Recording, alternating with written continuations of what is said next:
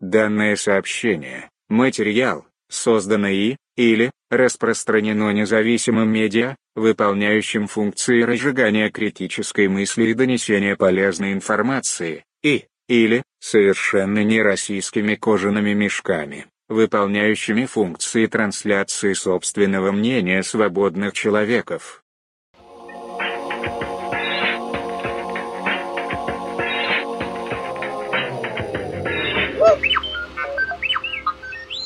Ну что, дамы и господа, с вами снова Джан Вайкаст, подкаст о технологиях простым языком без маты и политики. С вами Дима. Привет. И Юра. Подписываемся, ставим 5 звезд, комментируем.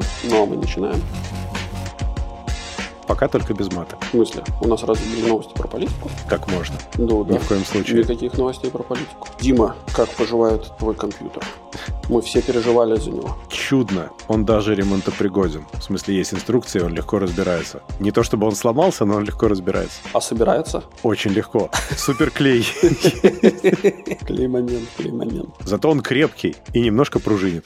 Починил, да, значит, все, у тебя там прекрасно работает. Ну, в эту тему хотелось бы отметить, что компания Apple наконец запустила проект, помогающий владельцам iPhone ремонтировать все самим. Дима, Всё. ты уже, ты уже Все приготовился? самим. Все, что сломалось.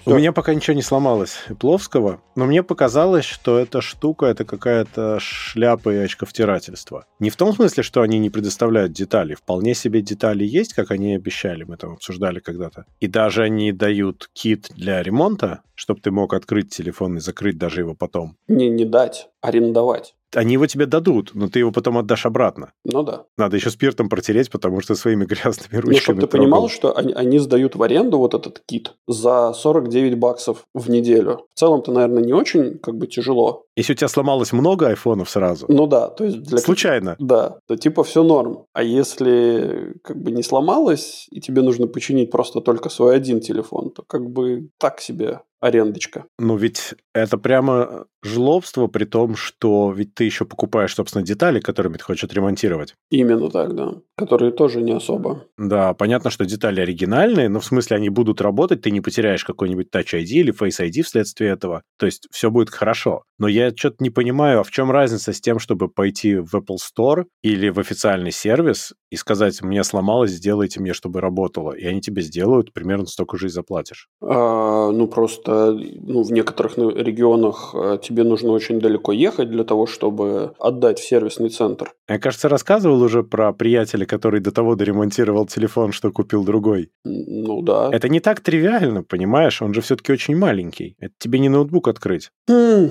Ну, видишь, понятное дело, что это рассчитано на людей, которые знают, что такое отвертка и как работать, с, э, у которых хорошо развита мелкая моторика рук. Но в целом я залез на их сайтик посмотреть, а что почем. В целом, наверное, в принципе, не все так и э, дорого. Ну, относительно, конечно, да. Если прикинуть с точки зрения, стану ли я заморачиваться как отдельный человек для того, чтобы вот, ну, самому разобрать и собрать свой телефон, наверное, нет. Более того, каталог ограничен достаточно маленьким выбором деталей, да. Но главное, там есть экран. Это то, что часто трескается все-таки. Ну хорошо, там есть экран, там есть батарея, там есть камера, по-моему, обе фронтальные и задняя. да, но это же уже много. Что, в принципе, деле. очень даже, даже неплохо. А, еще этот, эм, как это, микрофон, короче, который внизу у тебя располагается телефона. Мгм. Вот. Что, в принципе, уже большой плюс, и эти вещи действительно ломаются намного чаще, чем там сгорает материнская плата. Но, как бы, вот материнскую плату ты сам поменять явно не сможешь. Ну, окей, да, там еще связано это с тем, что у тебя в этой плате прописаны все коды, явки и пароли, и ее поменять прям это проще действительно купить новый телефон. Ну, тебе тулсет никто тоже не даст, чтобы это все перепрошить, конечно же. Слушай, нет, на самом деле все детали айфона, да, то есть все, которые подсоединяются к материнской плате, их нужно прописывать внутрь, ну, вот этого, видимо, базы данных. э, Они уже, он Нет. их знает. Нет. Ну как, подожди секундочку. Я скажу, как я понимаю, ты скажешь, в чем я не прав. Мгм. По-моему, там фишка в чем? Что при ремонте люди теряют часть функционала, потому что эти серийные номера, которые у левых деталей, ну, аналогов, они не проверяемы и некорректны. И телефон думает, что это детали нету или что-то в этом роде. Мгм. А если ты ставишь оригинальные, то она работает. Ну, смотри, основные компоненты, которые ты можешь можешь купить у Apple, ты их можешь приобрести только когда ты указываешь имей конкретного устройства, на которое ты поставишь его. А, то есть они тебе перед отсылкой что-то прошьют? Да. А после этого тебе с помощью специализированного программного обеспечения нужно привязать то, что ты поставил, к устройству. пророчеству. О, Окей, то есть ты его запускаешь у себя, и, и что-то Да. что происходит? Да. О, То есть, мой. насколько, ну, вот именно сама прошивка идет интуитивно понятно, а не через консоль там или еще через что-то. Это уже второй вопрос. А, но факт остается фактом, что тебе все равно так или иначе придется, ну, скажем так, они себе сами как бы пытаются себя обезопасить, что человек, который может привязать устройство к материнской плате, он как минимум знает, что такое компьютер, как подключить что куда и, и так далее. И при этом предварительно прислал данные своего телефона, и, Ну и да, все. да, да. Но это звучит как большой геморрой, я реально не понимаю, потому что, ну слушай, у меня вроде руки растут примерно из правильной области тела, я могу отремонтировать какие-то вещи, я это делаю регулярно. С помощью такой-то матери и липкой ленты. Я не хочу раскрывать свои производственные секреты. Ну, зачем сразу? Ноу-хау. Я не уверен, что я захочу лезть внутрь телефона. Он не, не задумывался как что-то, что можно ремонтировать, понимаешь, изначально. Что можно ремонтировать в домашних условиях, давай я так скажу. Потому что вот какой-нибудь, я еще раз говорю, комп или там, не знаю, монитор или что угодно, они здоровенные, и там куча места, удобно все разложил на столе, и от того, что ты их откроешь, закроешь, никакой большой проблемы не будет. Мгм. Телефон ты откроешь, во-первых, ты нарушаешь герметичность, э, это раз. Во-вторых, там все крохотульное, оно задумано в целом в довольно чистых пространствах быть открываемым Мгм. людьми, которые очень хорошо знают, как это делать. Как мы с тобой обсуждали недавно, что тебя тогда надо натренировать, как эту фигню открыть так, чтобы ты там ничего не сломал внутри, в процессе даже открывания. Слушай, но как бы нужно отдать должное компании Apple. Они прямо выпустили целый сет мануалов, инструкций по тому, как не запоганить свое устройство. Ну ты, слушай, когда ты первый раз что-то открывал, у тебя не было такого, что первый блин был немножко комом иногда, Всегда, я бы сказал. а со второго раза уже лучше? Да. Ну, это я согласен, да. Поэтому ты первый телефон, который будешь чинить, возможно, починишь до смерти. Есть такая вероятность. Конечно, Второй есть. уже гладко пойдет более-менее, ты уже разберешься. Ну, слушай, подожди, когда у тебя телефон не работает, тебе как бы и ломать нечего, да? То есть мертвого не убить, как, как говорилось в одном известном фильме. Но там мертвые нормально действовали. Тут, кстати, телефон почти при смерти с разбитым экраном. Довольно много людей так ходит. А сейчас вот в России кризис долбанет, все будут так ходить. Ну, да. Ну, возвращаясь к Apple, все-таки они профанацию устроили, да? То есть ты считаешь? Мне кажется, что они сделали что-то, что может работать для небольших сервисов, и они это сделали только исключительно потому, что на них сильно давили. У них не было выхода, и они сделали это таким способом, чтобы не навредить себе. Мгм. И еще и подзаработать. Шекели сами себя не заработают. Ну да, да. Кстати, хочу отметить, что вот этот э, набор инструментов, которые в аренду сдаются человеку, который хочет там что-то починить, чтобы ты понимал, наборы эти весят 16 и 19 килограмм. Ну, то есть они идут в двух чемоданах, которые один весит 16 килограмм, второй 19. Там робот Федор, что ли, внутри? Что там такое, 16 Слушай, ну там явно килограмм? не меньше должно быть, ну потому что... Я не понимаю. Ты хочешь поменять экраны, тебе приезжает два чемодана. Там Iron Man, ты открываешь, тебе костюм прилетает. Что там происходит? Там этот маленькие китайские дети, которые на заводах собирают телефоны Apple. Два ребенка присылают, они тебе все чинят, и ты их отсылаешь обратно. Ну, типа, покорми и отошли обратно. И таким образом Apple экономит на их питании? Ну, типа, да.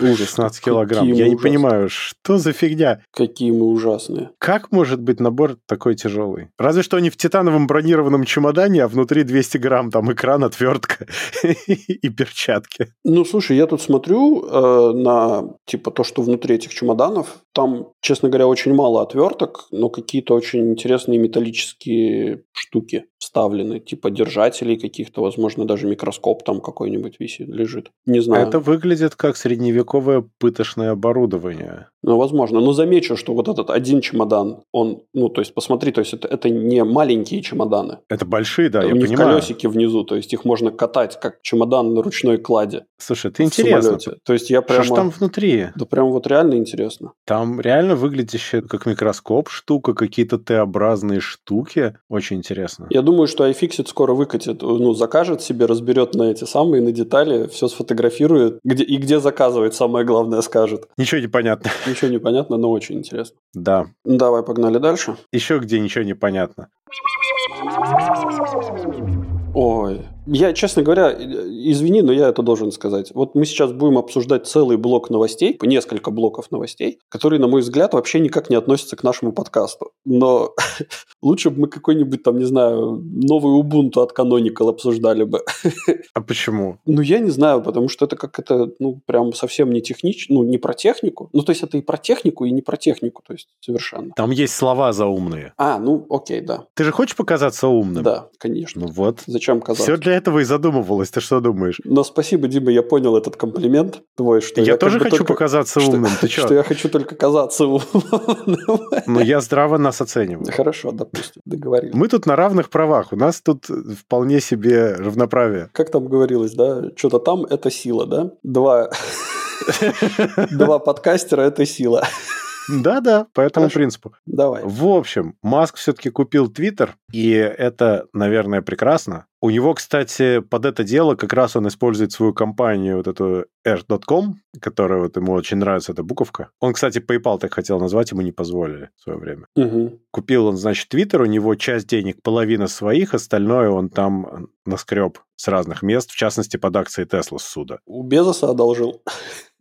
А Безос, я думаю, закупился попкорном и смотрит пока что, Надо- как эти все нищеброды пытаются набрать на какой-то Твиттер. Ну, слушай, Безос... Ну да, Безос, конечно. Безос делает фаллические ракеты, у него все нормально. Просто у Маска это ссуда, она невыгодная вообще-то, она будет стоить порядка миллиарда в год ее обслуживания, поэтому большой вопрос еще. Не, Дим, Что это был за финт? Это все фигня. Он налогами, ну, то есть, не, так как он не продал, а взял под эти акции суду, то есть, не было этого такс-эвента. Он реально сэкономил. То есть, я думаю, что там даже этот миллиард в год, короче, это, это как это, семечки по сравнению с тем, чтобы он заплатил единоразово в виде налогов. А представляешь, налоговики уже все распланировали, все посчитали, с риэлторами уже начали договариваться про дачи, а тут вот тебе раз. Да, да. Не сложилось. Ну, давай, продолжай. Маск, собственно, покупать-то покупает, но это интент, который обеспечен деньгами, а на самом деле сделка будет закрываться еще до конца года, да и то, если ее одобрят полностью. Там еще вопросики наверняка будут. Но он собирается увести Твиттер с биржи и сделать его частной компанией. Вопрос, зачем?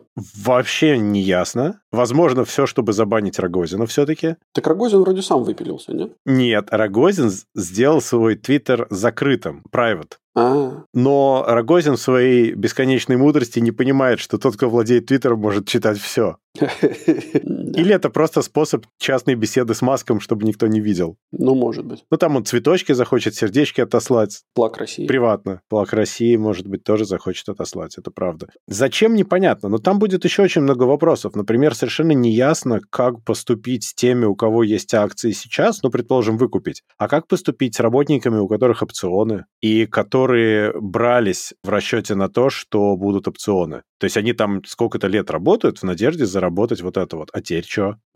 Как теперь заработать? Ну, возможно, заработать единоразово, как бы в виде какой-то большой премии. Но там это все не отвечено. Вот я про это Ну скорее. да. То есть там много-много таких вот вопросов, потому что если компания стала публичной, то она живет по одним правилам, а потом ей резко взять и сменить правила, ну, надо менять работу этой компании отчасти. Ну, видишь, тут, э, ну, как бы для меня вопрос странный, потому что когда компания становится публичной, и она работает, ну, то есть э, есть много разных акционеров, да, не, не вот этих Мгм. партнеров, да, скажем, как это. Я, как там этот Леня Голубков говорил? Я не халявщик, я партнер. Да-да, да-да. Вот, так вот, когда, когда, э, собственно, появляются вот эти акционеры, которым нужно выплачивать дивиденды, то компания, основная цель компании – это зарабатывать как можно больше денег для того, чтобы, собственно, удовлетворять потребности своих партнеров, А не халявщиков, а не безусловно. халявщиков, да, акционеров, чтобы у них были большие дивиденды, чтобы совет директоров был счастлив от новых яхт, ракет и так далее. А когда она ну, перейдет обратно в, в частное владение, то здесь Ну, во-первых, здесь развязываются руки в некотором смысле для именно выбора направления компании. А с другой стороны, это как-то странно. То есть компания что будет делать? Ну, то есть... Непонятно, как отбиваться потом. Вот все эти деньги, понимаешь? Вряд ли же Илон всерьез говорит о том, что типа полная свобода слова, мы сделаем наш мир еще лучше, там вот это вот все прекрасное и счастливое. Не-не, он болтун в этом смысле. Он ну, болтун. Бы, ну, нет, может быть, где-то там он и, и подразумевает это, но он реально говорит это не всерьез. Не, окей, он стратегичный болтун, давай да. так.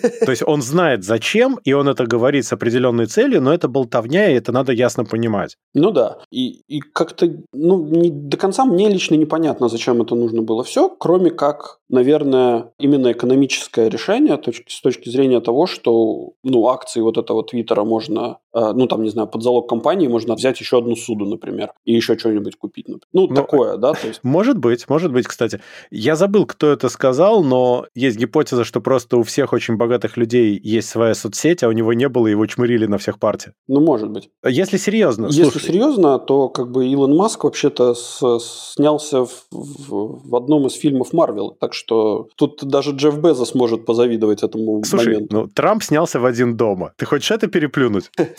Это да. Ну, у Маска, видишь, free speech, он же неправильно понимает free speech, кстати. Он не совсем понимает, о чем он говорит, судя по всему. Либо он нарочно это делает, потому что американцы его открыто не понимают, когда он им это говорит. А он сказал, что free speech — это, в общем-то, все, что соответствует закону. Я против любой цензуры, которая сильно выходит за границы закона. Окей. Okay. Но при этом он также говорит, а если люди хотят меньше свободы слова, то они могут э, попросить правительство провести соответствующий закон. Ну и наоборот. Ну да. Ну. При этом под законом он понимает то, что работает в той стране, где оперирует Твиттер в этот момент. То есть как он себе это представляет? Интересно. Твиттер работает везде, ну, за исключением России, где он не работает формально. Получается, у тебя есть, например, США, условная Франция, при этом Китай, и какая-нибудь Индия, и там радикально разные законы о том, что можно говорить, а что нельзя. Это получается различная фильтрация по геолокации? Так что ли? Ну, я, честно говоря, вообще не понимаю, как он хочет это сделать. И, ну, окей. Во-вторых, это как? Это лимитирование видимости по геолокации. Это очень непонятная проблема,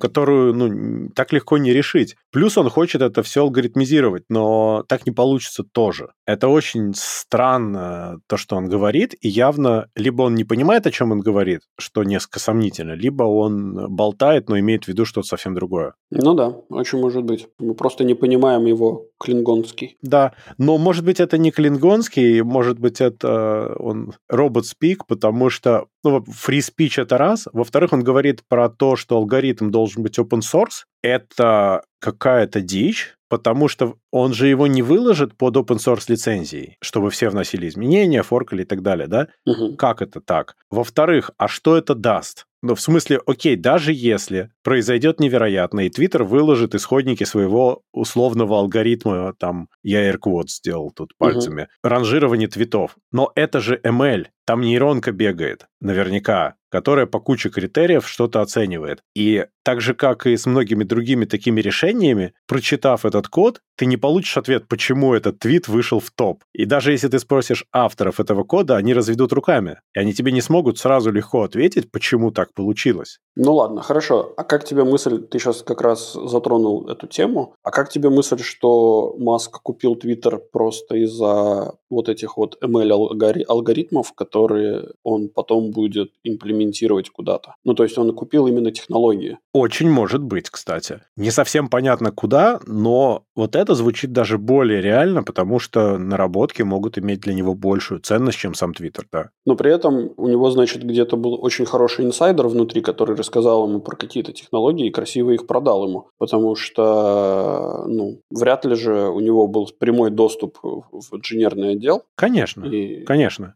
Как бы... Бог его знает. Вот непонятно, но это звучит как более реальный вариант, потому что тут хотя бы появляется какое-то рациональное объяснение, зачем это делать. Явно не из-за заработка. Твиттер не то чтобы дофига прибыльный вообще-то. Ну да. Поэтому не совсем понятно. Дальше у него была цель спам из камботов убирать, опять же, это далеко не всегда так легко алгоритмизируется, как он бы хотел, но это его личная проблема, потому что действительно личная в смысле его касающаяся, потому что он как манипулятор крипторынка через посты в соцсетях также сталкивался многократно с такими вещами. Так может он как раз-таки и стал манипулятором крипторынка, потому что он повелся на скамботов каких-нибудь, которые сказали «Покупай срочно Dogecoin!»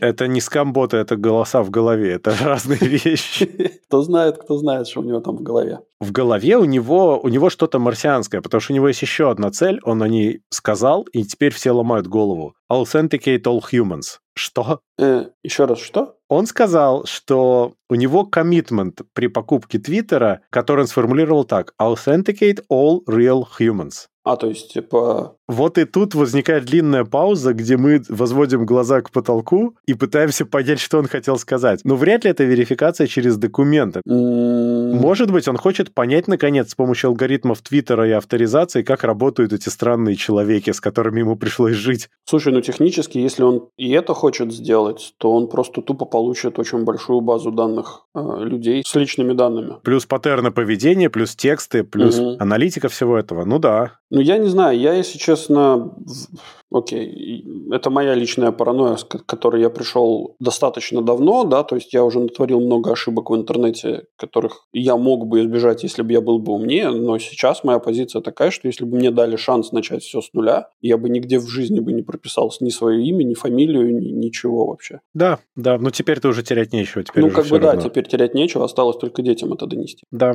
Кстати, у- Маска еще будет одна большая проблема. Он тут, когда говорил про фри спич и все дела, ему из ЕС сразу же сказали, что, дружище, ты в курсе, да, что тут есть законы, как это нужно делать, и если что, то это штраф и, возможно, бан на операции в Европе, если ты там слишком будешь увлекаться. Ой. В том смысле, что он купил соцсеть, крича о том, что он сделает радикальный фри спич и вот это все либертарианство, а по факту все сказали «воу-воу-воу», вообще-то существуют правила и законы вокруг этого, и куча народу думает, как же это на самом деле надо делать. Поэтому тебе придется чему-то следовать. Ну, слушай, многие думают, как это сделать, а Маск э, настолько медийный, настолько... Он, он знаешь, он, он в, своем, в своем роде как Apple, да, то есть э, люди дураки, короче, мы сами знаем, как лучше сделать. И сделает, и все будут пользоваться, и все скажут, ну, типа, а что, нормально получилось? Но это звучит в стиле «сначала добейся». Ты Ну, не типа находишь? того, да. То, что он добился, это факт. В том смысле, что Маск молодец, это конкретный Тони Старк в, в этом всем. Это безусловно. Это очень интересная фигура. Но это не отменяет того, что он периодически делает очень странные поступки, которые, правда, потом оборачиваются большими его прибылями.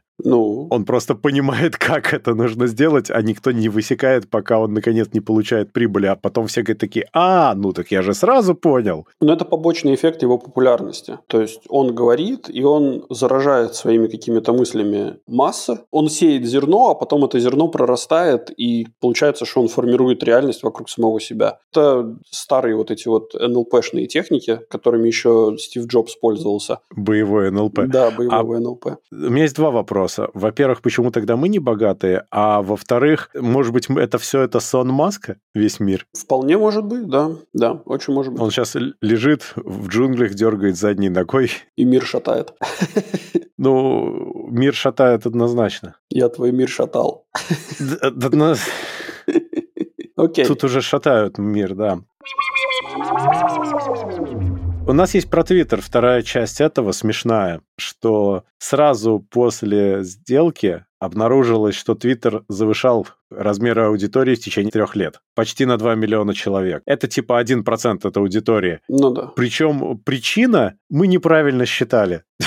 Это, это очень хорошая причина, я считаю. Ну, технически, ну, правильная причина. Как можно скрыть косяки? Вот именно так и надо говорить. У нас, типа, алгоритм неправильно считал. Это не мы виноваты, это они все дебилы. Ну, тут неправильно учитывались сторонние приложения, еще какие-то вещи. Ну, по итогу с 14 по 17 года у них, оказывается, была завышенная аудитория. Но, с другой стороны, аудитория Твиттера по сравнению с каким-нибудь Фейсбуком настолько невелика, что да все равно, господи, это ничего не меняет Мгм. на общем фоне. Ну, интересно просто, как люди на самом деле поведут э, себя, да, то есть... Мне кажется, им фиолетово, потому что это не сейчас было. Ну, типа, тогда плохо, если бы это было сейчас, то это был бы вопрос по сделке и по виду на публике Твиттера сейчас. А так-то, ну, окей, надо разбираться, как так было. Типа, знаешь, классическая root cause analysis, lessons learned и все вот это. А знаешь, почему у них так двигалось? Подожди, сейчас я тут перепроверю кое-что. У меня есть мысль, почему у них... Нет, странно. Нет, моя версия провалилась. Я думал, что с 2014 по 2017 год у них вариация была из-за того, что Трамп был президентом. Но Трамп стал в 2017 году президентом. Значит, это перед Трампом, а Трамп все это время мутил воду. Ну, типа того, да. Завышал показатели Твиттера. Завышал показатели Твиттера, потом стал президентом, описывал все парадные и ушел. Да. Так, что могу сказать по поводу забавный факт, что аккурат после того, как подтвердилась сделка, выяснилось, что 1% общей публичной базы данных был неправильно подсчитан. Ну, окей. Интересно, нет, мне интересно на самом деле, вырастет ли аудитория Твиттера после того, как Маск ее купит. Вот это прямо действительно интересная такая мысль, потому что это же может вызвать так и обратный отток. Пока это вызвало депрессию у работников большую, большую. У работников Роскосмоса депрессию вызвала фа- э, Рогозин. Факт его существования на планете Земля, я думаю. А вот у работников Твиттера именно вот эта вот сделка, то есть там прям плохие настроения, и вот верхнего эшелона сотрудники тоже очень сильно переживают, а Маск еще писал про них плохие твиты, в итоге ему запретили писать плохие твиты про сотрудников Твиттера, пока идет эта сделка. Угу. И вообще Маск, кстати, известен как не самый лучший руководитель, то есть в Тесле он же не самый крутой руководитель, в смысле он эффективный, но так гнобить сотрудников это надо уметь. Поэтому фиг его знает. Я думаю, что из Твиттера может быть определенный исход сотрудников в какой-то момент, когда выяснится, что это все не шутка. А вот пользователи, я думаю, что пользователям вообще фиолетово. Маск, не маск. Пока там все будет нормально работать и за твиты паяльник не вставят, то нормально, господи. Ну да. Ну интересно будет понаблюдать за всем этим делом. А нам надо двигаться дальше. Да. Идем к Apple и Google, которые собираются удалять или делистить приложения, которые давно не обновлялись. Ужасная новость. Вот новость, кстати, я сначала подумал, что хорошо, потом у меня возникли вопросы. Вообще у Apple такая штука, что если приложение давно не обновлялось, оно будет э, запланировано к удалению на будущие 30 дней. Ну, конечно, если пользователь же скачал, тогда оно у него останется. Ну да, но мой вопрос заключается вот в чем. Окей, допустим, допустим, я частный разработчик, да, то есть есть вот мне просто нравится после работы прийти домой и там, не знаю, запилить какое-нибудь приложение. Да. Я, собственно, под своей там лицензией, э, которую я очень хорошо добыл у Apple, публикую все в App Store. И я запилил какой-нибудь офигенный калькулятор, который, ну, условный калькулятор, который там считает и красивые графики рисует, и все там зашибись, его одобрили. Идеальное приложение, обновлять там больше нечего, ошибок больше нету, никаких дополнительных функций не надо никаких делать. Что мне там обновлять? Ага, это хороший вопрос. Дело в том, что, понимаешь, если ты его сделал условных 10, даже сколько уже больше лет назад, например, для четвертого айфона. Тогда ты его делал под другое разрешение экрана, под другой размер экрана. Сейчас оно будет выглядеть отвратительно, хотя оно будет функционально работать. Нет, подожди. Во-первых,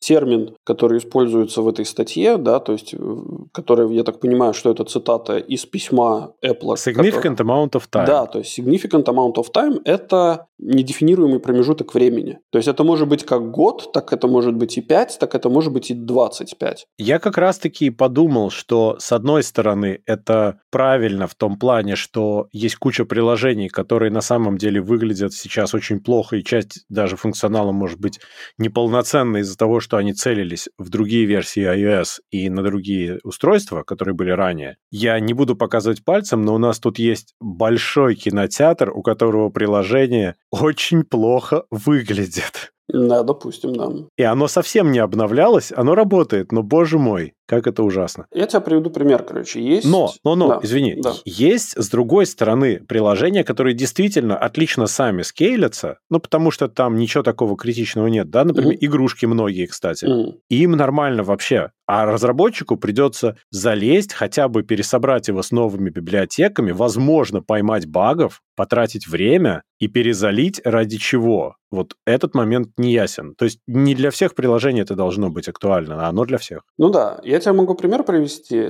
так как я немножко увлекаюсь дайвингом, и последний, вот в прошлом году я немного пошел на новый уровень, так скажем, да, то есть я закончил первую ступень технического дайвинга. И в техническом дайвинге, ну там, там необходимо необходимо делать таблицы. Можно, конечно, делать таблицы вручную, ну, таблицу твоего погружения, а можно сделать его на, там, не знаю, в каком-нибудь приложении. Так вот, приложения, скажем так, дайверы не самые продвинутые дизайнеры, скажем так. Юзер-интерфейс там на уровне Windows 98, но при этом работает, считает все как надо, выдает достаточно понятную таблицу, как тебе что делать. Ну вот тебе пример, да, то есть, да, оно некрасивое, но оно профессиональное. И это, кстати, касается всех практически приложений про дайвинг, да, то есть там все... И вообще выглядит... профессиональных приложений, да, кстати, очень часто. Там все выглядит очень на коленке сделанным. Ну, именно с точки зрения графического интерфейса, как минимум. Да, там большая работа по матем... ну, сборке математического алгоритма, там вся вот это вот, все это дело. Но,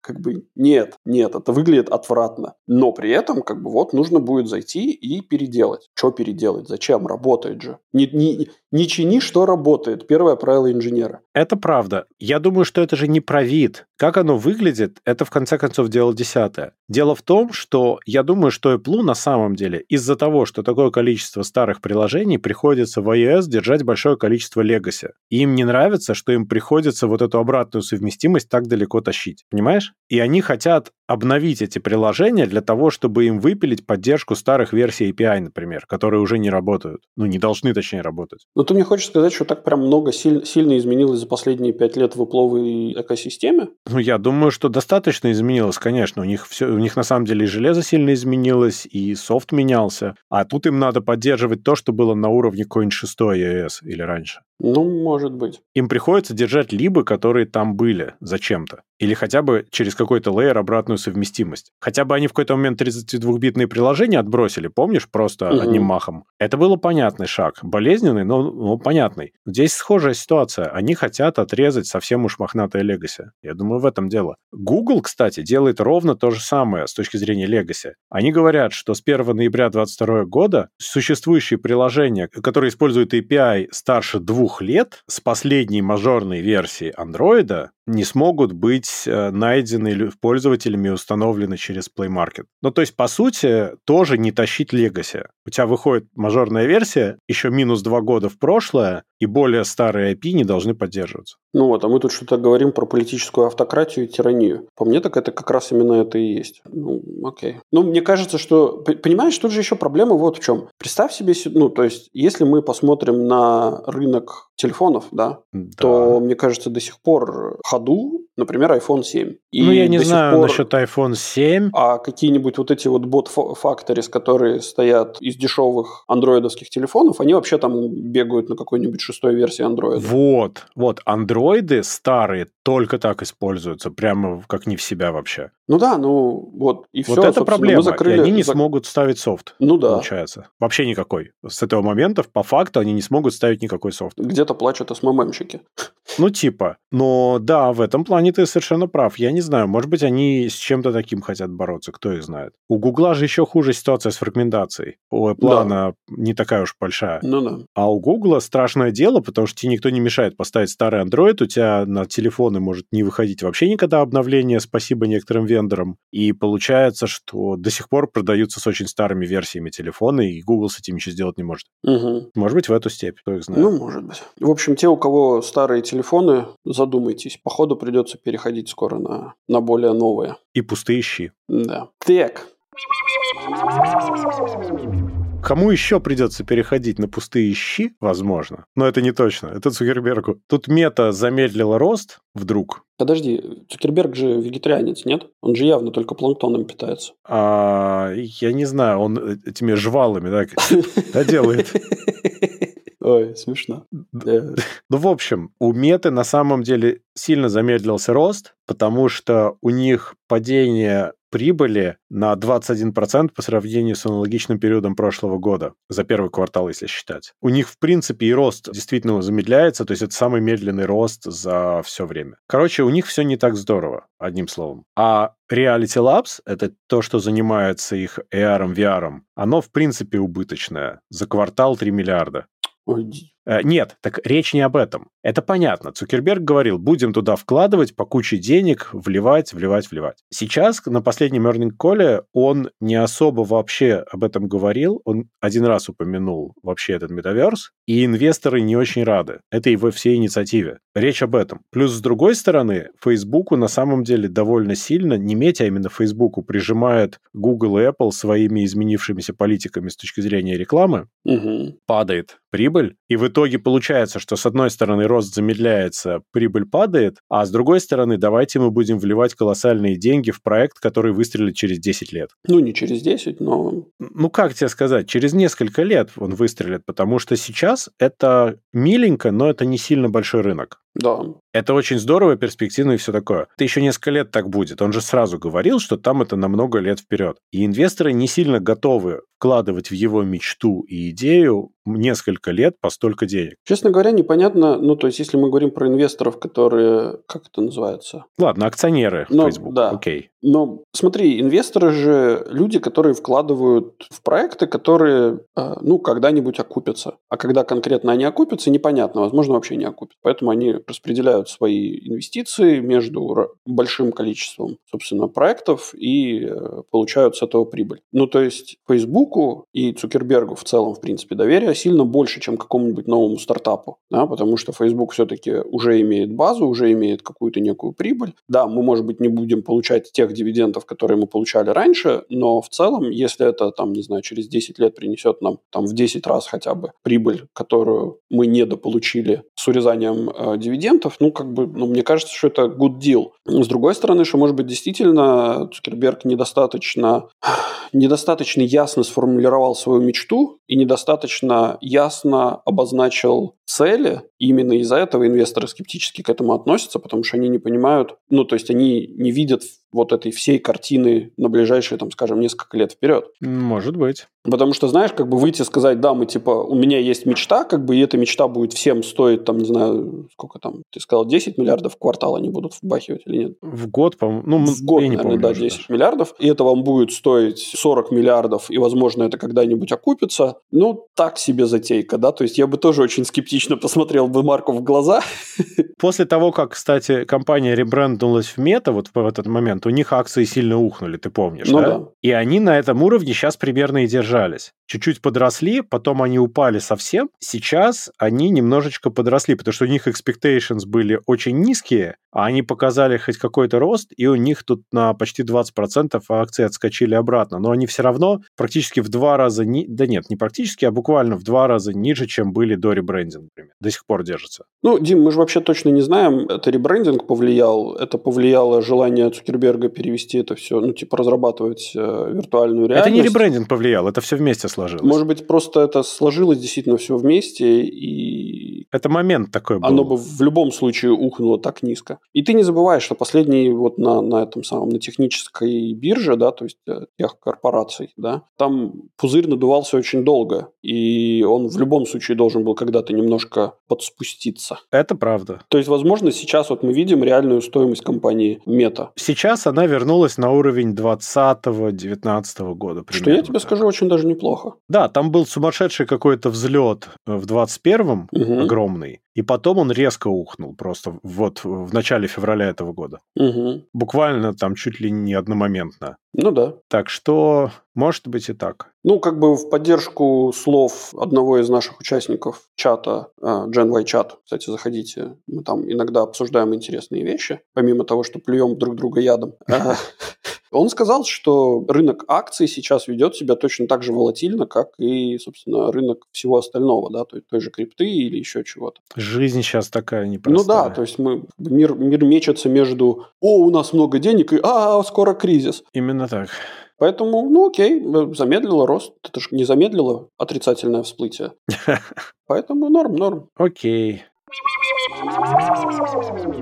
Так, мы хотим про Microsoft Edge? Я что-то думаю, что нет. Слушай, ну можем быстренько сказать новость, можем не обсуждать. Компания Microsoft собирается встроить э, в свой браузер Microsoft Edge собственный VPN-сервис. Который на самом деле не совсем собственный, а вместе с Cloudflare сделанный. Ну, это не суть важно, наверное, но суть будет, наверное, заключаться в том, что это будет не бесплатный сервис, да, то есть будет какое-то количество мегабайт. Один гигабайт в месяц бесплатно. Ну, инстаграмчик проверить раз недельку можно будет, а дальше, наверное, нет. Придется платить. Ну вот гиг в месяц, но вот я боюсь, что для россиян инстаграмчик не получится через этот сервис, потому что он тебе будет давать IP из рейнджа твоего же региона. Я боюсь, что не выгорит. Почему? Там так написано. А какой смысл мне тогда VPN ставить, если... Типа... Я не знаю. Я вообще считаю, что то, что сейчас все вот так вот с VPN носятся, это вообще-то некорректное использование VPN, если что. Они вообще не для того изобретались, чтобы вы так вот с ними поступали. VPN вообще имеет совершенно другое назначение. Ну да, создание приватного тоннеля. Конечно. Они это делают, видимо, для того, чтобы тебя было сложнее трекать, для того, чтобы скрыть твое реальное положение и так далее. Они не несут никакую миссию освобождения тебя от кровавой тирании там какой-нибудь и цензуры. Нет такой цели у них. Ну, цели нету, а то, как люди используют, это уже совсем другой вопрос. Ну, это, конечно, люди вообще много чего используют не по цели. Что же тут поделать? На то они и люди. Я хоть, ну, зашел в статью в надежде увидеть там аж какую технологию они будут использовать, но я чувствую, что не Wireshark, они, э, не WireGuard они будут использовать. Там э, Cloudflare э, вариант будет использоваться, а что внутри никто не знает пока. Они толком полноценно не анонсировали до конца еще. Ну, окей. Посмотрим. Хорошо, поглядим. Давай, тогда дальше. Ты там говорил, что если бы ты знал, что нельзя делать в интернете, ты бы не оставлял о себе столько информации. Но вот Google теперь расширил список того, на удаление чего они принимают запросы. Там куча личных данных, типа фотографии ID документов, номеров банковских счетов и кредитных карт, фото подписей и так далее медицинские записи. Ну, то есть теоретически ты можешь добиться от Гугла того, чтобы они исключили из результатов поиска те места, где находятся твои sensitive data, которые ты бы не хотел, чтобы люди могли найти. Теперь sensitive data будем искать через DuckDuckGo. Теоретически, потому что Google ты это можешь отослать. Это ты икнул или это ты Microsoft вспомнил? Да я Microsoft вспомнил. Bing! Вызоров. Бинг станет хорошим этим самым. Появится новая жизнь Бинга. Бинг, кстати, неплохо работает, на удивление. Я иногда пользуюсь, он, в принципе, довольно адекватный поисковик. Ну, допустим. У него немножко другой взгляд на мир, чем у других, и это иногда бывает полезно. Что касается Гугла, ты им сможешь отослать запрос, они его рассмотрят с точки зрения того, что ты не выдумываешь, а это реально sensitive data, которые могут быть там, их exposure опасен для тебя, и тогда они могут это убрать.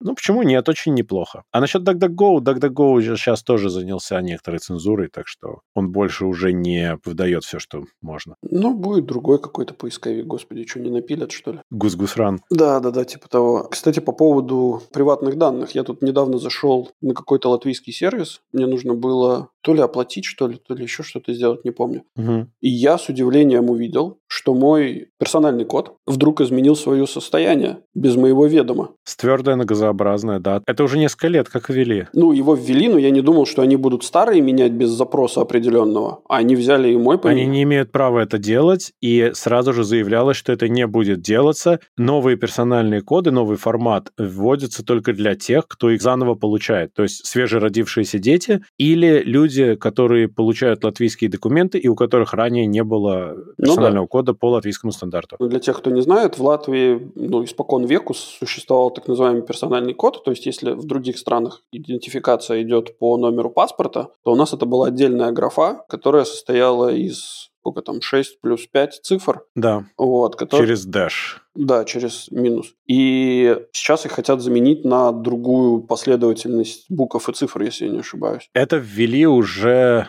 что-то 4 или 5 лет назад. Ну да, я первую новость, наверное, про это читал где-то лет 5 назад. Я помню, когда это ввели, мы еще тогда делали вот там один сервис, и мы как раз схватились на секунду за голову, типа, черт, это что, теперь нам все валидацию, и вот у нас там много чего завязано и так далее. Потом мы прочитали внимательно и поняли, что нет, это же для тех с кем мы все равно работать не будем.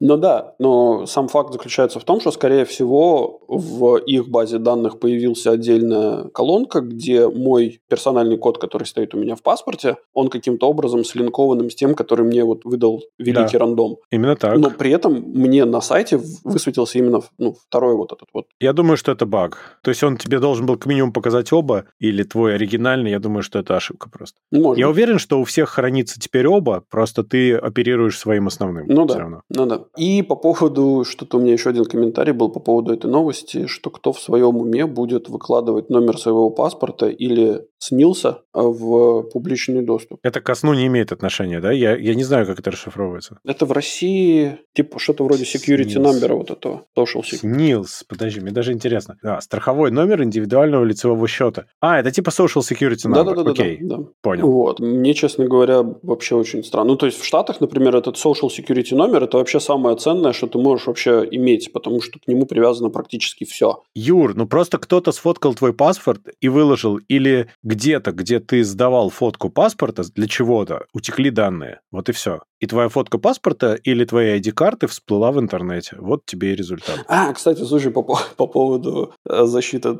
прав потребителя и баз данных. Я помню в бородатом-бородатом году каком-то, ну, в начале 2000-х, угу. первой половине 2000-х, э, на сайте паспортного стола латвийского можно было скачать вордовский документ, в котором э, указывались все э, лица, получившие паспорта в этом месяце. Да, был такой И, прикол, короче, да. там указывалось имя, фамилия и персональный код. Для меня это было такое открытие, типа, нифига себе. Ну, то есть, с одной стороны, как бы я не понимал всей проблемы, которая, ну, может за этим последовать, но в целом я такой, типа, о, прикольно, можно еще там, не знаю, там, узнать, какого года рождения человек там и, и так далее. Много чего можно узнать и сделать, если захотеть ну, в да. таком случае. Нет, это, это так, так странно. Это очень плохо было. Но вроде пофиксили, как бы вроде так уже нельзя, что не может не радовать. Пойдем теперь в Россию, которая в своей немыслимой мудрости, ага. поистине немыслимой, решила в лице своих жителей подать коллективные иски к Apple и Netflix из-за прекращения работы сервисов. К Apple подали иск за отключение Apple Pay. Пользователи, значит, говорят, что нужно за моральный ущерб им отбашлять, что вот одностороннее отключение плохо, и снизилась цена товара, потому что якобы пользователи покупали телефон, потому что там есть Apple Pay. В общем, это звучит очень странно. И также есть иск к Netflix. Там тоже, понимаешь, огромные моральные страдания. Это уже второй даже коллективный иск к Netflix. Они требуют, требуют восстановить доступ к подписке и вообще моральный ущерб, компенсация. И это тоже полный идиотизм, на мой взгляд. Я считаю, что, ну, ладно, к, к этому самому, к Netflix это отдельный разговор, а то, что к Плу Возвращайся.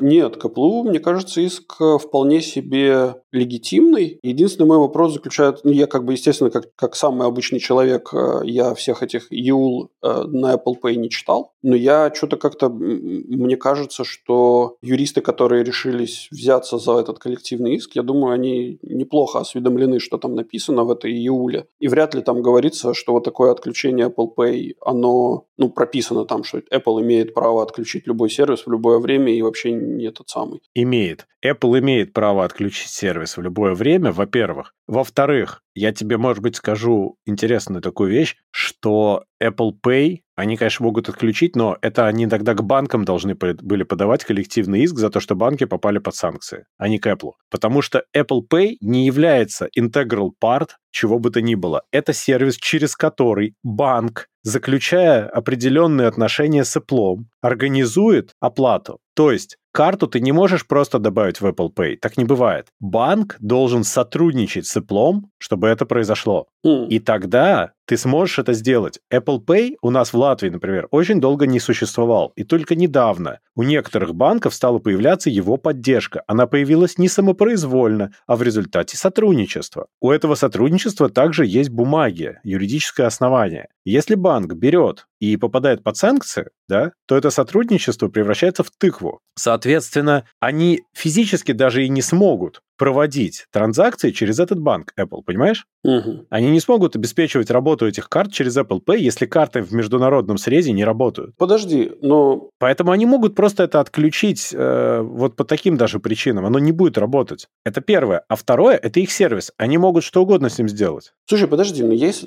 Подожди, я, может быть, что-то не понимаю, как это все работает. Потому что для меня, ну, как, как я понимаю, как работают, собственно, вот эти вот сервисы, pay-сервисы, да, с мобильного телефона, ты заводишь карточку, брокер проверяет, существует ли эта карточка, как бы нек- некоторым верификационным способом, и после этого она просто тупо берет и везде вставляет через NFC Нет. соединение, она вставляет вот эти вот э, ну, данные, снятые с этой карточки. Нет? Там все посложнее ну, то будет. есть у меня, когда ну, я последние 13 лет живу в странах, в которых нету Google Pay, да, но при этом у меня в GPay заведены, заведена банковская карточка. Банк, который ее обслуживает, не сотрудничает с GPay, но транзакции при этом все равно работают. Смотри, работает это следующим образом. Я сейчас попытаюсь на пальцах объяснить. Есть карточка, ты начинаешь процесс оплаты Мгм. через Apple Pay. Я думаю, что Google Pay сходным образом работает. Я подозреваю. Мгм. Значит, данные отсылаются сначала на сервис Apple, потом эти данные идут в банк, потом проверяются на процессинг. Дальше там еще какой-то токен-сервис-провайдер участвует. Потом это возвращается обратно в банк. Через эти токены получается CVV-карты еще. Потом токены, куча данных возвращаются Apple, а Apple уже возвращает обратно в телефон. И вот тогда происходит уже магия оплаты. Хорошо. Там огромный обмен данными в бэкграунде с банком. Хорошо. И еще с третьей стороной. Хорошо, допустим, а каким образом тогда получается так, что вот, ну, я тебе прям конкретный пример сейчас приведу, да, то есть вот у нас есть здесь банк местный BOV, Да. а Google Pay здесь официально не работает на, на Мальте. Я смог завести Google Pay-овскую карточку, э, в смысле BOV карточку в GPay, и я ею расплачиваюсь. Ой, я забыл, там в середине еще проц- э, ма- мастер виза или там Discovery Ну, или кто угодно дело, еще да, по дороге есть, есть. да. Я- Ну, это очевидно, это понятно. Я не знаю, как Google Pay работает. У Google Pay, может быть, есть какой-то дополнительный fallback. Я, я не могу ответить на этот вопрос. Не знаю, я не разбирался в деталях. Ну, то есть вот именно вот из-за этого у меня было полное ощущение того, что, ну, Ну, давай так, ты в Apple Pay не можешь добавить любую карточку просто-напросто. Так не будет работать. м, Если ты просто возьмешь arbitrary карту и попытаешься ее добавить в Apple Pay, он скажет, что он не знает, что это такое. То есть он видит, что эта карта типа legit, добавить не может. Потому что он не может связаться с банком. Когда ты добавляешь карту, он типа прямо с банком связывается и что-то делает. Ага. Верифицирует что-то. ну, то есть, да, у банка должен бегать какой-нибудь API, Да. который... с У банка бегает сервис, который трендит цеплом на Мгм. эту тему, да. Ага. Именно так. Окей. Поэтому, Очень если банк попадает под блокирующие санкции, то можно забыть про Apple Pay, понимаешь? Это первое. Мгм. Второе, что это сервис Apple, и они также могут его тебе не предоставлять. Ну, тогда это valid point, я, значит, ошибался. Ну вот, поэтому я считаю, что эти иски все... Ну, а к Netflix иск «вернись» — это просто глупости. Ну, типа, частная компания «хочу возвращаюсь, хочу не возвращаюсь, хочу там, значит, чай с малиновым вареньем пью». Но тут знаешь, в чем тонкость всего этого? И тот, и другой иск на самом деле не к головной компании, а к оператору, который предоставлял услуги в России. Ну, естественно. То есть э, они локально просто тряханут денег. Они к российскому Apple, ну, там же было представительство, да, Да. и компания, которая представляла интересы Netflix, и через российское юрлицо же это все работало, ну, просто потому что в России мудацкие требования вот эти были все. Ну, нет, они не, не ну, как бы они не мудацкие, что тебе нужно иметь паяльник в в непосредственной близости от объекта. Он не такой уж и мудацкий, но в целом, да, конечно, это... Нет, он не в близости, он всунут, просто выключен. Да, кстати, тут это... Мудацкие, потому что они через это потом продавливали, что э, Netflix должен был бы якобы показывать российские или телеканалы, там еще всю эту шляпу. Соответственно, им надо было сначала сделать так, чтобы они работали непосредственно в России. Netflix с этого всего соскочил, будучи адекватными людьми, а иск к локальному представителю никто не, не отменял. Можно денег получить нормально. К тому же российский суд самый несправедливый суд в мире, я думаю, сейчас, и как и раньше. Я думаю, что все иски против условно недружественных компаний и стран будут удовлетворены. Ну, И будет очень классно. Они же сейчас тут с Гугла постоянно деньги трясут. ТикТока штрафовали. С Гугла они просто списывают деньги. Российское представительство Гугла, все активы и имущество они арестовали. Просто вот так, ни с фига. Суровые проблемы требуют суровых решений. Вот я об этом же. Слушай, ну по поводу, кстати, Netflix. Слушай, если я оплатил сервис какой-то на год. Но тебе не дает никаких прав вообще. Но это мне дает права, хотя бы верните мне мои деньги обратно. Да, они, они ничего у тебя не забрали. Они там, э, у них были какие-то варианты там возврата денег или чего-то такого. Там они ни копейки ничьих не забрали, так же, как и Spotify и все. А, ну тогда окей. Они просто сказали, что, ребята, с такой-то даты мы вам просто не будем предоставлять больше услуги, и, и все. Так нет, ну подожди, ну если у тебя ну, оплата оплачена на год, например, да, то есть у Spotify у того же можно было оплатить, по-моему, на год. Ну так они тебе могут обратно просто деньги вернуть и иди лесом. Не, ну подожди, если вернули деньги, тогда окей, а если, ну вот как бы вот это, они где-то там зависли в каком-то подсанкционном банке, например. Нет, санкционный банк это вообще не важно, слушай. Вот тут, тут, прости, но это не имеет никакого значения.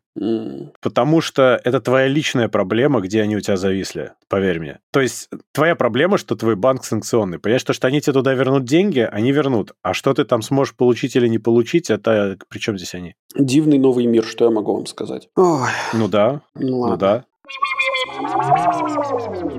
Кстати, по поводу паяльника и всунутого паяльника и подключенного его к электричеству. У нас тут неплохой переход к новой новости. К электричеству, да. У них паяльник выключился. Собственно, новость звучит следующим образом. Финский дата-центр Яндекса отключили от внешнего питания. Теперь они работают на дизеле, да. как в той старой частушке. Но на самом деле это все как бы очень смешно. Насколько я понимаю, как бы Яндекс сам немножко облажался. Это не проклятые капиталисты вводят санкции против IT-гиганта российского. Яндекс сам проклятый капиталист. Ну да, проклятые капиталисты против проклятых капиталистов. Капиталировали, капиталировали, да не докапиталировали, да. Ну, в общем, э, суть-то в чем заключается, что Яндекс планировал с 1 апреля перевести э, свой дата-центр на полностью автономное э, энергоснабжение путем возобновляемых источников энергии. Видимо, обклеили все ветряными генераторами и солнечными панелями. Но чего-то они там не успели, видимо. И контракт, а, и контракт, соответственно, продлять с энергокомпанией не стали. Ну и закончился контракт, как я понимаю. И... Кто-то хотел зарепортить savings. Да контракт не продлили. Ну да, ну и в общем сейчас э, Яндекс жестко чадит на финское небо э, дизельными генераторами, загрязняет экологию и, и пытается в скором порядке перезаключить договор с энергокомпанией хотя бы на бэкап небольшой. Там есть еще небольшой казус, что с этого дата-центра тепло идет в соседний городочек, поэтому финнам тоже неплохо было бы как-то это порешать, а то не очень может получиться. Ну да, глобальное потепление в локальной... Хотя дизельный генератор, может быть, он настолько греется, что он согреет все вокруг. Ну, может быть. Важно, что это никакая вообще не русофобия. Я даже от некоторых людей удивился, когда я это увидел, вроде от адекватных. Угу. Это просто люди слошили, не успели, и теперь быстро решают эту проблему. Русофобии тут никакой, мне кажется, не пахнет вообще. Ну да, но подать красиво можно любую новость под любым соусом. Поэтому, как это сказать, смотрите, где денежки. Стратегично отложили продукты жизнедеятельности на вражеской территории. Да, так что вот так вот. Совершили отрицательное подключение электроэнергии. Положительное отключение. Нет, отключение – это негативная коннотация, надо сказать отрицательное подключение. Ну да, тоже верно. И сейчас они, благодаря экзотермической реакции полезных ископаемых, успешно продолжают функционирование. Слушай, ну это же, наверное, дорого денег стоит Яндексу вот так вот гонять. Очень. Прям очень. Я думаю, что они очень быстро перезаключат договор. Да. Но у них там есть финская дочерняя компания, я не думаю, что это какая-то большая проблема на самом деле. Просто это очень интересный прецедент, но это прецедент к тому, что нужно не лошить, а вовремя разбираться с договорами. Дим, слушай, ну, по справедливости ради, я думаю, что вот эта вот задержка в подключении, она не связана на самом деле с э, непрофессионализмом сотрудников или людей, которые должны были это все сделать, а ну вот именно с теми событиями, которые у нас происходят последних два месяца. Ну, ключевой момент два месяца, ну come on. Ты, я думаю, что за месяц видишь, что ты не успеваешь переключиться. Никто в последний день такое не должен планировать. Ты что? Мм. И ты за месяц можешь договор испечь как здрасте. Если очень хотеть. Это будет очень быстро и аврально за месяц, но это возможно. За два так тем более. Ну, может быть, да. Ты же заранее успеваешь или не успеваешь, поймешь, правильно? Ты видишь, можешь не успеть. Окей, заключаешь договор на полгода или там на, на ну, не знаю, на квартал с правом продлить, ну, точнее так, например, на год, но поквартально, к примеру, да? И все. С правом разорвать через квартал. И вот у тебя такая страховочка, поэтому ты, если не успеваешь, нормас продлеваешь еще на квартал, доделываешь, потом разрываешь. Все честно. Ну, не доглядели, короче. Я так... Да, но я к тому, что такая практика, она вполне была бы нормальной. То есть это звучит, как все делают. А они решили пойти по-другому явно, и у них чуть-чуть не это. Но к успеху шли пацаны. Ну, молодцы, молодцы. Кстати, ну, технически... А, нет, дизель невозобновляемый, да, наверное, динозавров больше нет, и не получится. Не, ну подожди, при чем здесь динозавры? Это же не только динозавры. Это же вообще весь этот самый спектр всей органики. То есть, если очень грамотно где-то похоронить э, много органики... Топ-менеджеров. Да, например. То спустя какое-то время они очень даже приобретут черный цвет и, и характерный запах. Просто это будет очень долго. Ну да, 10 тысяч, мне кажется, лет там надо или что-то такое. Ну, то есть технически они сейчас работают на возобновляемом топливе. Медленно возобновляемом топливе. Определяющее слово здесь – возобновляемым. Ну да. Кстати, может быть, таков и был план. Зачидить им всю их капиталистическую Финляндию нафиг. Да. Ладно. Переходим к новости дна. Новость дна. Честно говоря, как-то то густо, то пусто с новостями дна. Мир дна у нас происходит. И я до сих пор имею вот эту небольшую надежду обсудить ту самую новость дна, про которую хотелось бы поговорить, но есть у нас, есть одна маленькая такая Эх, плюшечка для вас. Собственно, новость дна звучит следующим образом. Губернатор Сергей Цивилев заявил, что он не исключает Кузбасский монорельс за пределами Земли. Краткое описание, что, ну, собственно, в ходе пресс-конференции, посвященной фестивалю «Ночь Юрия Гагарина», он заявил... Э, что?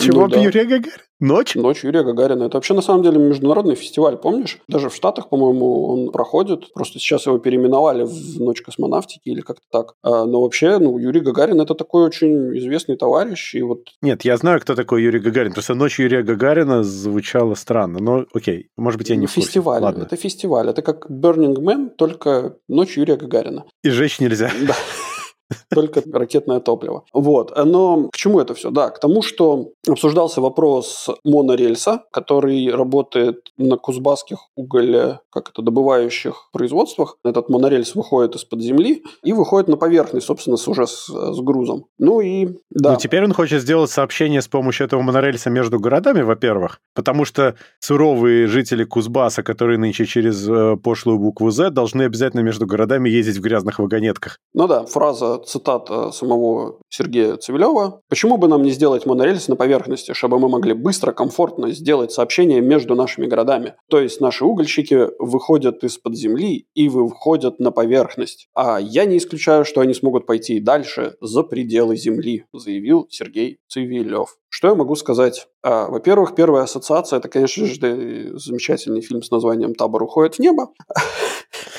Вот, что, в принципе, очень перекликается с возвращением Будулая. Ну ладно. Альбибек? Альбибек, да, который. Второе, конечно же, меня очень позабавило, что угольщики, которые выходят из-под земли на поверхность, а потом за пределы земли, они должны прямо из-под земли выходить, видимо, в скафандрах космических, потому что за пределами земли, как известно, ни угля, ни атмосферы, нету. Там душно, да. как пел классик.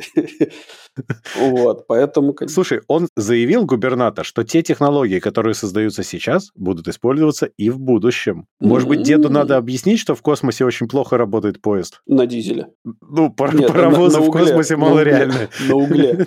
Ну, слушай. Но зато вот э, как бы... А, еще, еще хорошая ассоциация. Помнишь, был такой замечательный персонаж Остап Бендер. И вот однажды Остап Бендер, согласно книге «12 э, стульев», если не... Нет, или «Золотой теленок», он приехал в город Новые Васюки. И... Это, конечно же, 12 стульев. Да, и он, э, собственно, расписал очень красивую историю о том, как Москва будет переименована в Старые Васюки, а, собственно, международный всегалактический чемпионат по шахматам пройдет собственно, в э, В Новой Москве, которая теперь будет да. Васюка. Ну, да. Новые Нью-Васюки. Вот. Ну, как бы вот, да, тоже вот такой вот э, замечательная ассоциация. Может быть, он просто не понимает, как устроена Земля? Может быть, ему не сказали, что это шар в безвоздушном пространстве, там он движется куда-то. Может быть, он не знает просто. Ну, это же не исключает, что монорельс может из него выходить. Монорельс может выходить откуда угодно. Тут я совершенно согласен.